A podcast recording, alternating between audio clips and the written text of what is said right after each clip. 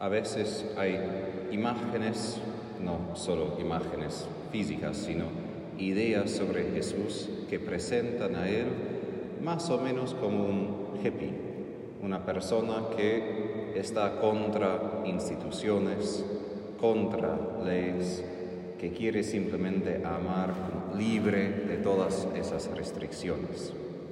Es verdad que Jesús tenía algunas cosas para decir a los que estaban parte de la institución de judaísmo y también es verdad que Jesús no simplemente seguía la ley tan literalmente en todo momento.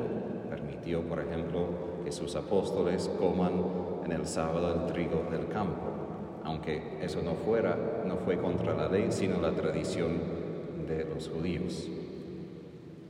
¿Por qué empiezo así? Porque a veces esa idea de que Jesús no es tan exigente con la ley, es más o menos como hippie, es decir, como que no, todo está bien, no te preocupes tanto por las leyes, no, no quiero que te sientas demasiado pesado por vivir según las leyes morales, simplemente que seas feliz y amamos a todos, estaremos bien.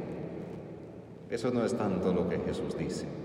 Es muy popular y aun si no se dice tan obviamente, hay como una nube, una nielina en la iglesia que presente a Jesús así, que no presenta leyes tan exigentes, nunca pide cosas que van a costar un sacrificio inmenso. Y de hecho, cuando Jesús dice lo que habíamos escuchado, es al comienzo de su sermón del monte. Y de hecho Jesús muchas veces, repetidas veces, dice, la ley dice esto, no matarás a tu prójimo. Yo te digo que ni debes enojar con tu hermano.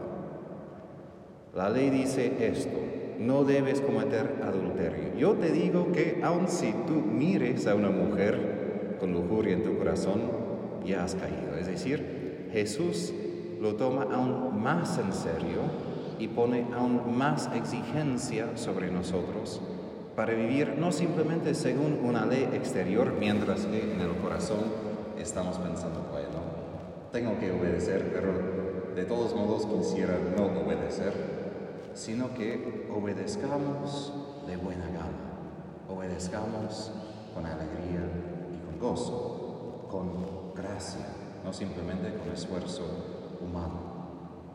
Jesús sí pide que cumplamos todas las leyes.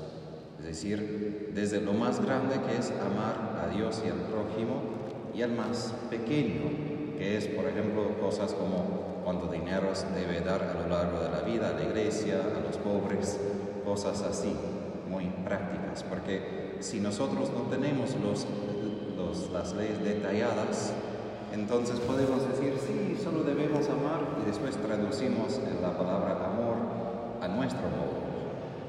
Muchas veces en nuestro modo es una manera escondida de amar a mí mismo, no a los demás. Y por esto Santa Teresa de Calcuta dice que no hay modo en esta vida de amar sin sacrificio. No hay. Como vivimos un mundo caído donde nosotros somos pecadores, amar de verdad siempre va a exigir salir de mi mundo, de mi egoísmo, de lo que hace bien a mí, para poder asistir a los demás y simplemente dar a ellos como Dios ha hecho conmigo. Ahora, es imposible cumplir toda la ley sin la gracia de Dios. Por esto Jesús no solo viene para decir, bueno, soy aún más estricto, prepárense y esfuércense, porque hoy aparece también personas así que presentan a Jesús simplemente como alguien que exige, que exige más y tiene que ser casi perfecto o ya perfecto para entrar al cielo. Y Jesús está en el medio. Él no es tan liberal de decir, ah, las reglas no tanto importan, pero tampoco está al otro lado diciendo que tienes que cumplir todos ya o vas a sufrir. Jesús quiere darnos su gracia y lo hace a través del Espíritu Santo, a través de los sacramentos. Y es ese Espíritu que nos hace capaces de cumplir toda la ley. Si no fuera por el Espíritu Santo, Tomás de Aquino aclara que cumplir la ley de Jesús sería aún más difícil que el antiguo, que la antigua ley. Y de hecho sería una ley de muerte porque simplemente no hubo otra cosa que hacer que desesperar, porque no hay modo. Pero Tomás de Aquino dice, pero porque Jesús nos da el poder de su Espíritu Santo, sí podemos. Porque este es el poder de Dios que habita en nosotros para poder cumplir cosas grandes y cosas pequeñas. Y nuestra sabiduría, como dice en la primera lectura, es justo en conocer estas leyes y observarlos debidamente para que, para que podamos tomar posesión de la tierra.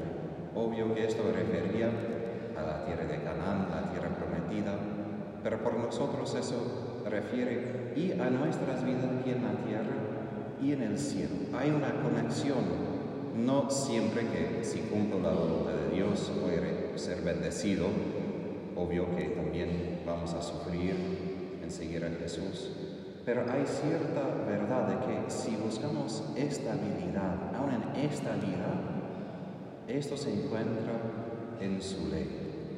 Eso se encuentra en buscar la voluntad de Dios y a través de esto sí podemos recibir la bendición de esta seguridad. Y la seguridad, obvio que viene en el cielo, la tierra prometida, donde jamás vamos a sufrir. Pero la tristeza es que, como Moisés dice, las naciones van a decir, realmente es un pueblo sabio y prudente esta gran nación. Dudo que el mundo podría decir esto de los cristianos, porque muchas veces no somos gran cumplidores de los leyes de Dios. Pero ojalá que fuera así. Y cuando es así, cuando cumplimos, los demás sí van esto. Y de hecho, por ejemplo, en Estados Unidos, cuando la gente habla de los mormones, aun si hay muchas preguntas sobre sus creencias, hay muchos que al menos se dan cuenta de esto y por eso son tan atraentes a nuevos miembros que tienen sus leyes, tienen una manera de pertenecer como familia y lo hacen y lo cumplen. Y tienen una atracción porque tienen una cohesión muy concreta y la gente que lo mira piensa, bueno, me parece bien. Y si son falsas o verdaderas sus creencias, en algún sentido está en segundo plano, porque directamente ven un grupo que quiere cumplir la voluntad de Dios y cumple en cosas muy concretas, como no toman cafeína. Yo no podría imaginar ni tomar café ni hierba mate ni una vez, pero tiene hasta estas reglas y es muy obvia que sus familias quieren.